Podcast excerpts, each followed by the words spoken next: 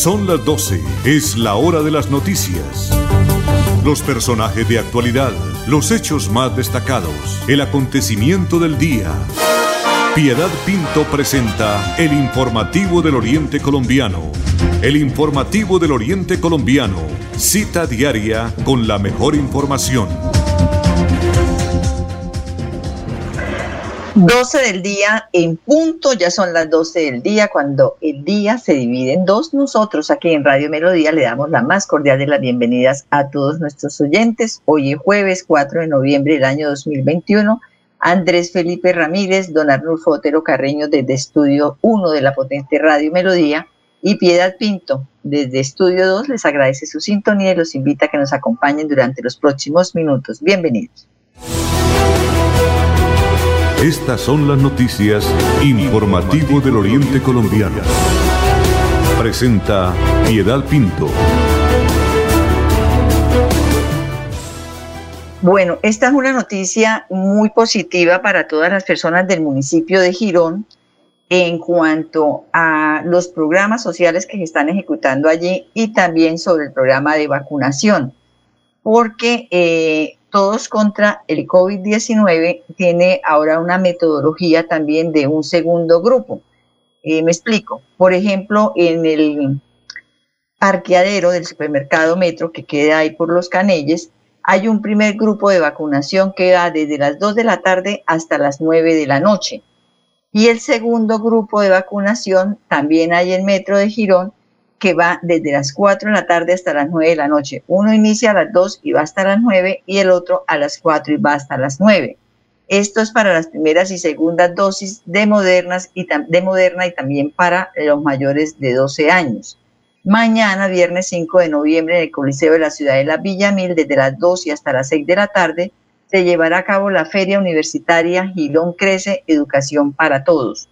Y para los que están eh, en este momento en el programa de adulto mayor, se inician los pagos para los veredales, para las personas del sector rural.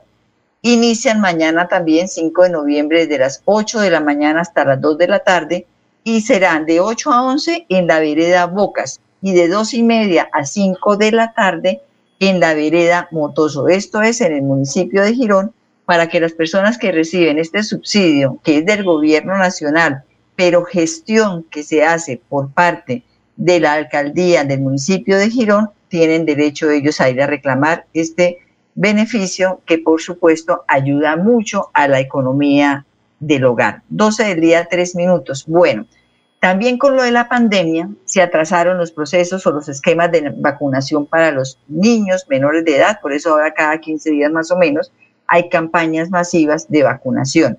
Pero también se han dejado de padecer de algunas enfermedades, de enfermedades o han dejado de ser como tan protagonistas porque ahora todo es COVID. Pues de acuerdo con el Instituto Nacional de Salud, con corte a 16 de octubre, o sea, hace 15 días, en el país se han registrado 32.692 casos de dengue, de los cuales 16.182 presentaron signos de alarma y 592 desarrollaron un caso de dengue grave. De acuerdo con Gerardo Gallego, quien es el médico especialista de la nueva EPS, el dengue es una enfermedad viral aguda que puede afectar a personas de cualquier edad y es causada, ya lo sabemos, por el virus transmitido a través de la picadura del mosquito infectado que es denominado los Aedes aegypti. Las personas pueden presentar síntomas similares a un resfriado. Sin embargo, se debe prestar particular atención a fiebres elevadas durante los cinco primeros días, a veces hasta el séptimo día. Esta fiebre acompañada de tos o también tienen síntomas de dolor intenso de cabeza, dolores musculares y articulares, náuseas, vómitos en muchas oportunidades e inflamación de los gránulos linfáticos o también salpullido o brotico que le sale a uno en la piel. Por eso es necesario seguir las siguientes recomendaciones para prevenir la transmisión del dengue utilice ropa adecuada en las zonas donde circula el virus. yo sé que aquí en este sector hay virus, debo tener camisas manga larga, debo utilizar frecuentemente el repelente en las áreas que quedan descubiertas. También no debemos olvidar con frecuencia los tanques de almacenamiento de agua y también las piletas, las famosas eh, albercas de nuestras casas que se deben lavar primero bien con jabón, luego se, se saca ese jabón, se le aplica límpido o cloros, como dicen en muchas partes, se aplican en toda la pared de la, de la pila, se deja un poquito y luego se enjuaga, ya se puede ya utilizar. Eh, hacer uso de tornillos o mosquiteros donde haya la necesidad, eliminar algo muy importante, la basura acumulada en los patios y en los jardines, donde a veces allí las materas, el, la tacita donde cae el agua cuando uno riega eh, la, la plantica, también hay que estar eh, volteándolas o desocupándolas constantemente, lavándolas. Y si nosotros vivimos en climas cálidos o templados, seguir recomendaciones, pues la enfermedad tiene la mayor presencia en estas zonas. Entonces, es otra enfermedad que ha estado ahí eh, rezagadita, que no ha tenido mucha información, pero que sí está, está padeciendo mucho del dengue. Son las 12 del día, 6 minutos, Andrés Felipe. Suaita. Seguimos adelante con los estudios y diseños para la optimización y mejoramiento de los acueductos de los corregimientos de Real y San José de Suaita. Más de 2.400 habitantes beneficiados, 41 empleos directos e indirectos. Una apuesta hacia el bienestar de las familias santandereanas con agua potable. Agua siempre para todos. En el informativo del Oriente Colombiano, Florida Blanca es noticia. Florida Blanca es noticia. Son las 12 del día 6 minutos, 12 del día 6 minutos. Pues ayer eh, se hizo una visita eh, al Carrasco. Recordemos que dicen que nuevamente se va a presentar emergencia a partir de la semana entrante, donde van a decir que no eh, se puede continuar con la vida útil del sitio de exposición final de residuos sólidos que está allí en el sector del el barrio El Porvenir. Pues para conocer el diagnóstico de la situación actual de los taludes del Carrasco, los alcaldes del área metropolitana, liderados por el alcalde de Florida Blanca, Miguel Ángel Moreno, realizar un recorrido por el relleno sanitario junto con la empresa municipal de aseo de Bucaramanga, la Corporación de Defensa de la Meseta de Bucaramanga y la Procuraduría, entre otras entidades, porque la Procuraduría es el que está diciendo hasta el 15, después lo volvemos a cerrar. Se continúan eh, realizando todos los esfuerzos para encontrar una solución definitiva a la problemática que se presenta con la disposición final de residuos sólidos. Ahí estamos viendo, para los que nos siguen a través de Facebook Live, unos videos enviados precisamente por la Oficina de Comunicaciones de la Alcaldía de Florida Blanca. Buen material, me dijo don Arnulfo, que es el experto. Entonces, eh, es un, un, un video aéreo también donde se ve cómo está en este momento en realidad estas, estas, esta situación del relleno sanitario aquí en Bucaramanga proponen hacer nuevas celdas para la estabilidad del Carrasco. Por eso, la empresa de aseo Bucaramanga radicó ante la Corporación de Defensa de la Meseta un nuevo proyecto que plantea la disposición de más de un millón de metros cúbicos adicionales de residuos en el Carrasco, o sea, ahí mismo. Esto con el fin de estabilizar y clausurar de forma segura el relleno, o sea, acabarlo de llenar todo lo que hay, los huecos que hay, por decirlo de alguna manera, compactarlos cada día, seguirlos compactando hasta que quede el terreno totalmente plano. Así es que lo podemos entender. Por su parte, el gobierno de Bucaramanga está diseñando un nuevo plan para su transformación. Según el informe presentado por la empresa aseo EMAC ante la Corporación de Defensa de la Meseta de Bucaramanga, en los últimos cuatro años, la población de gallinazos que siempre se veía allí en el Carrasco, que era más o menos de 3.500, en la actualidad ellos, o sea, digo, la empresa de Bucaramanga está diciendo que eh, se redujo a solo 550 gallinazos. Por su parte, el alcalde de Girón, eh, Carlos Alberto Romano Ochoa, ha dicho que esta semana, a más tardar al principio de la semana entrante, va a presentar una iniciativa que ya se la están presentando a él de organismos internacionales para poder ya terminar definitivamente con llevar las basuras a un sitio de disposición final, o sea, a otro carrasco, sino tener en las mismas ciudades bodegas de almacenamiento donde no bueno, almacenamiento es como un decir, ¿cierto que sí? Pero es donde va a haber una planta de procesamiento de las basuras, tanto las orgánicas como de una vez lo que es el reciclaje. Claro, estos eran bodegas inmensamente grandes, pero que van a, quitar ese problema de los gallinazos, del, de un carrasco, de un sitio donde estén las basuras a cielo abierto, sino que van a estar debidamente procesadas con eh, químicos, con lo que se necesite para poder quitar este problema definitivamente. Pero también se está diciendo que se va a realizar una consulta popular, se busca reunir más o menos unas 12 mil firmas para poder habilitar, obligar, porque es una consulta popular, obligar a que el municipio de Girón habilite eh, en los terrenos que tienen allí ya, eh, según un estudio que ya se realizó, eh, en el sector de Chocoa para llevar allí o ser, hacer allí un sitio de disposición final.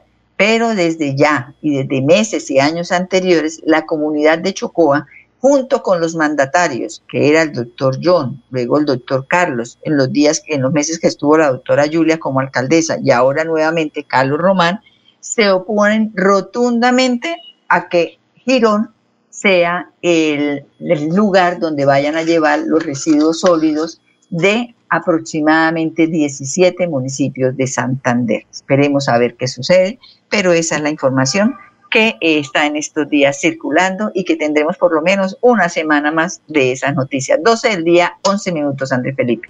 Viajar a San Andrés en Santander es descubrir un mundo nuevo de sabores con los dulces típicos más deliciosos de la región y conocer las leyendas y mitos que rodean a la laguna de Ortiz, una de las tres lagunas de clima cálido que existen en toda Latinoamérica. Santander está listo para ti. Ven al municipio de San Andrés y atrévete a conocer la experiencia que ofrece Santander para el mundo. Somos siempre Santander. Gobernación de Santander, siempre Santander. Santander es noticia en el informativo del Oriente Colombiano.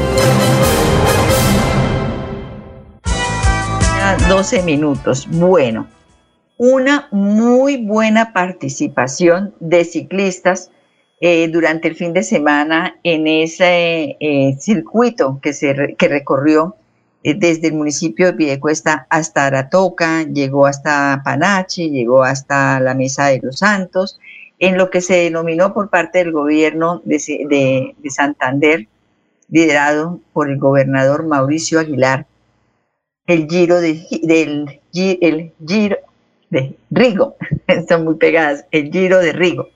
Entonces, eh, han han tenido muchos comentarios, tanto positivos, otros no tan positivos, pero nada es completo, a todo el mundo no se tiene contento, todo el mundo no queda satisfecho, pero vamos a escuchar al gobernador de Santander, Mauricio Aguilar Hurtado, precisamente haciendo el balance sobre ese evento que promocionó a Santander en este sector sur, es desde Piedecuesta hasta Aratoca, lo que es esta, este cañón de Chicamocha tan hermoso que tenemos nosotros los santanderianos.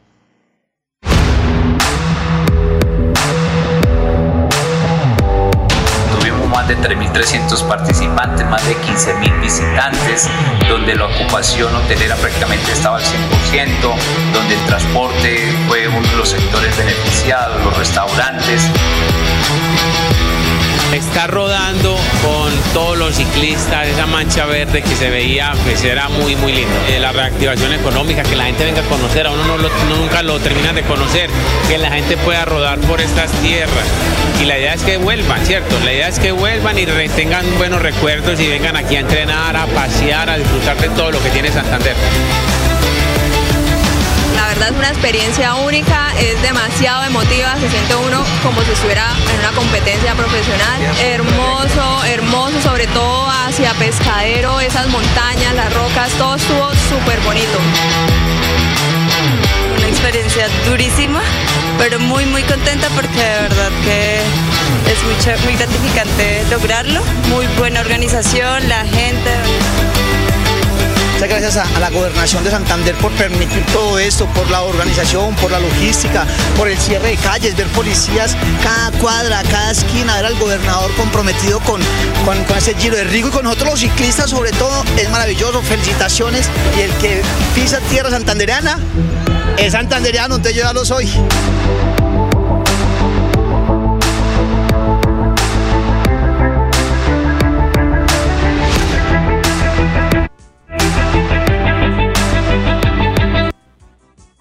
Qué pesar que no se pueda tener a todo el mundo feliz y contento porque pues sí, hubo traumatismo en todo lo que fue los corredores viales, que fue lo que se utilizó.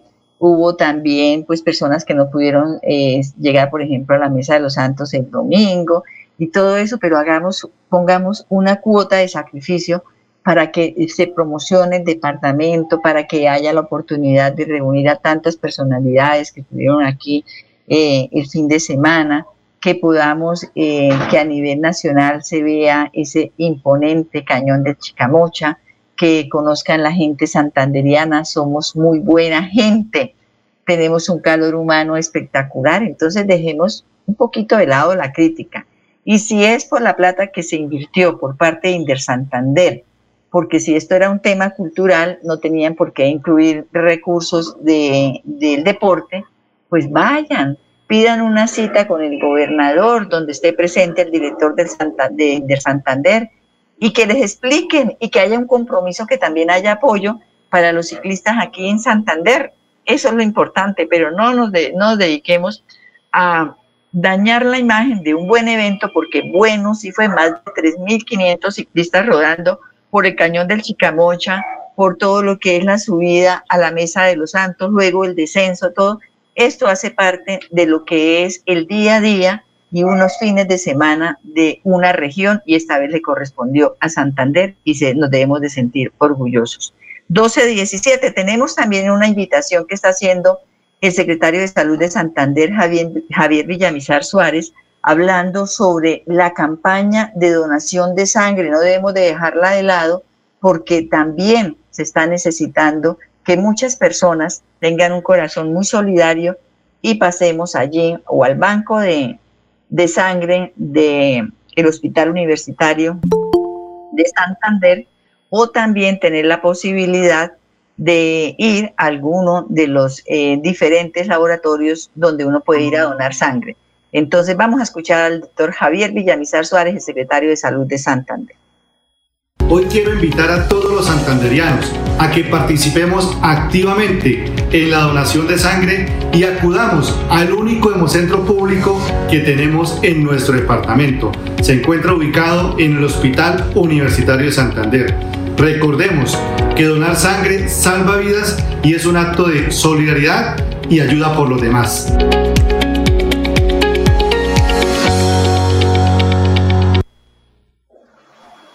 12-18, un acto de solidaridad. Eso es donar sangre y también donar órganos. Es un acto de solidaridad para estar nosotros siempre ayudando, porque cuando uno dona sangre, está donando vida, está ayudando a muchas personas que lo necesitan en determinado momento. Son las 12 del día, 18 minutos. Andrés Felipe, 12-18.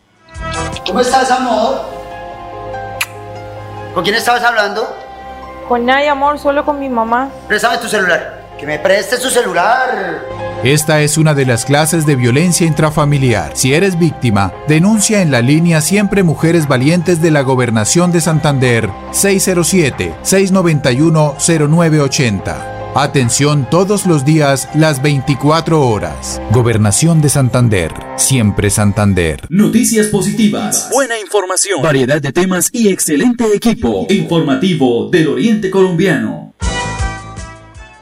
Son las 12 del día y 19 minutos, 12 del día, 19 minutos. Bueno, estas son noticias positivas de esas que le llenan a uno de alegría la vida. Ayer tuvimos la oportunidad pues de, comentar el evento que se iba a llevar a cabo en horas de la tarde en, la sede administrativa de Cajazán, la Caja Santanderiana de Subsidio Familiar, que se iba a elegir la Mujer Cajazán 2021-2022 hablaba de la Fundación Amigos sin Condiciones y eh, una de sus fundadoras, Diana Catherine Orduz Liscano. Pues les cuento que ayer me sentí contenta cuando di la noticia, pero cuando me enteré de, de, que era la ganadora, pues me alegré muchísimo más. Entonces, la invitada en estas noticias positivas precisamente es a la Mujer Cajazán 2021-2022, Diana Caterina Liscano. Hola Diana, ¿qué tal? ¿Cómo me le va? Hola, buenas tardes, muchas gracias por la invitación. Muy bien, muy contenta por el premio. Eh, quisiera que me hablara un poquito más duro, más, más pegadita de pronto al micrófono. ahí me escuchan mejor. Ahí, perfecto, estamos súper bien. Fundación Hermanos, sin condiciones. Exactamente, dice la nota, por su contribución y lucha para buscar reducir la desnutrición infantil en los municipios de Girón y Uribia en La Guajira, a través de su labor en la Fundación Hermanos sin Condiciones, Diana Caterina Orduz Liscano fue reconocida por el Premio Mujer Cajazán 2021-2022. ¿Qué representa? Pues primero que todo a nivel eh, personal, una alegría inmensa, ¿cierto, Diana? Sí, sí, señora. La verdad, eh, me siento muy alegre, muy, muy feliz de este reconocimiento, no por el, el, reconocimiento que se me hace a mí como tal, sino porque es el reconocimiento a la labor y al trabajo que hemos realizado durante tantos años. Entonces veo en este premio la oportunidad de hacer más visible nuestra obra. ¿Cuántos años? Dice tantos años. Yo, yo que recuerdo hace más o menos estoy escuchando y viendo por las redes sociales como unos cuatro años.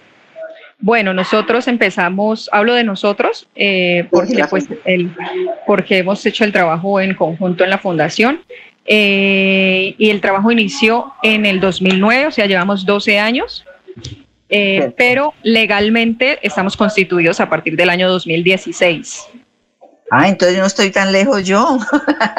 Digo, hace cuatro años y hace cinco ya está constituido legalmente. Bueno, Diana Caterín, eh, algo muy importante. ¿Cómo se.? Yo en alguna oportunidad le preguntaba también a, a su esposo Víctor, él es su esposo, ¿no? sí, señora, él es mi esposo. Bueno, eh, una persona que conozco desde muy pequeñita. Yo creo que él tendría como unos siete años cuando yo conocí a la familia de, de Víctor.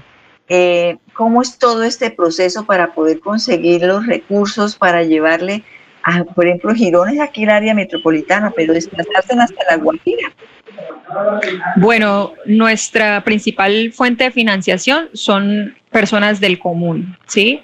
Y lo más importante es que ellas han llegado gracias a la buena experiencia que otras personas más cercanas a nosotros han tenido con nuestro trabajo. Entonces, mi amigo eh, le cuenta mi trabajo a su amigo y este entonces decide interesarse por ayudarnos. ¿Una eh, cadena? Es una cadena, sí señora. Y esto pues se ha logrado y hemos logrado sostener la obra durante todos estos años, gracias a Dios y gracias a los resultados que hemos logrado tener, ¿sí? Entonces, cuando el, trabajo... ¿Es solamente para los niños o también para las familias? Nuestra población principal son los niños en edad escolar, ¿sí? Porque eh, nuestro objetivo es que los niños eh, puedan asistir al colegio sin hambre, para que puedan de esa manera pundir mejor, ¿sí? Un niño que no almuerza, un niño que, que va a sus clases sin, sin los nutrientes que su cuerpo necesita, es un niño que se va eh, a quedar dormido, es un niño que va a tener pereza, es un niño que, que no va a rendir, ¿sí? Y además, eh, pues muchas familias dejaban, eh, cuando iniciamos, por eso nuestro objetivo es el tema de la alimentación escolar, dejaban de enviar a los niños porque precisamente no tenían ese recurso para poder tener ese alimento, para poder ofrecerles ese alimento a sus hijos. Entonces decidimos nosotros pues poder suplir esa necesidad. En 30 segundos, ¿cuántos niños son beneficiados eh, tanto en Uribia como en Girón y todos los días? De lunes a viernes atendemos 130 niños en Girón y 240 niños en La Guajira. ¿Cuál es el requisito principal para poder, eh, y también nos toca cortico, para poder beneficiarse de este programa? deben estar en edad escolar, o sea, deben eh, estar estudiando y deben, pues, principalmente vivir en el sector, ¿sí? Porque, pues, si el niño vive muy, muy lejos, pues va a ser difícil que asista. Entonces, esos son los requisitos.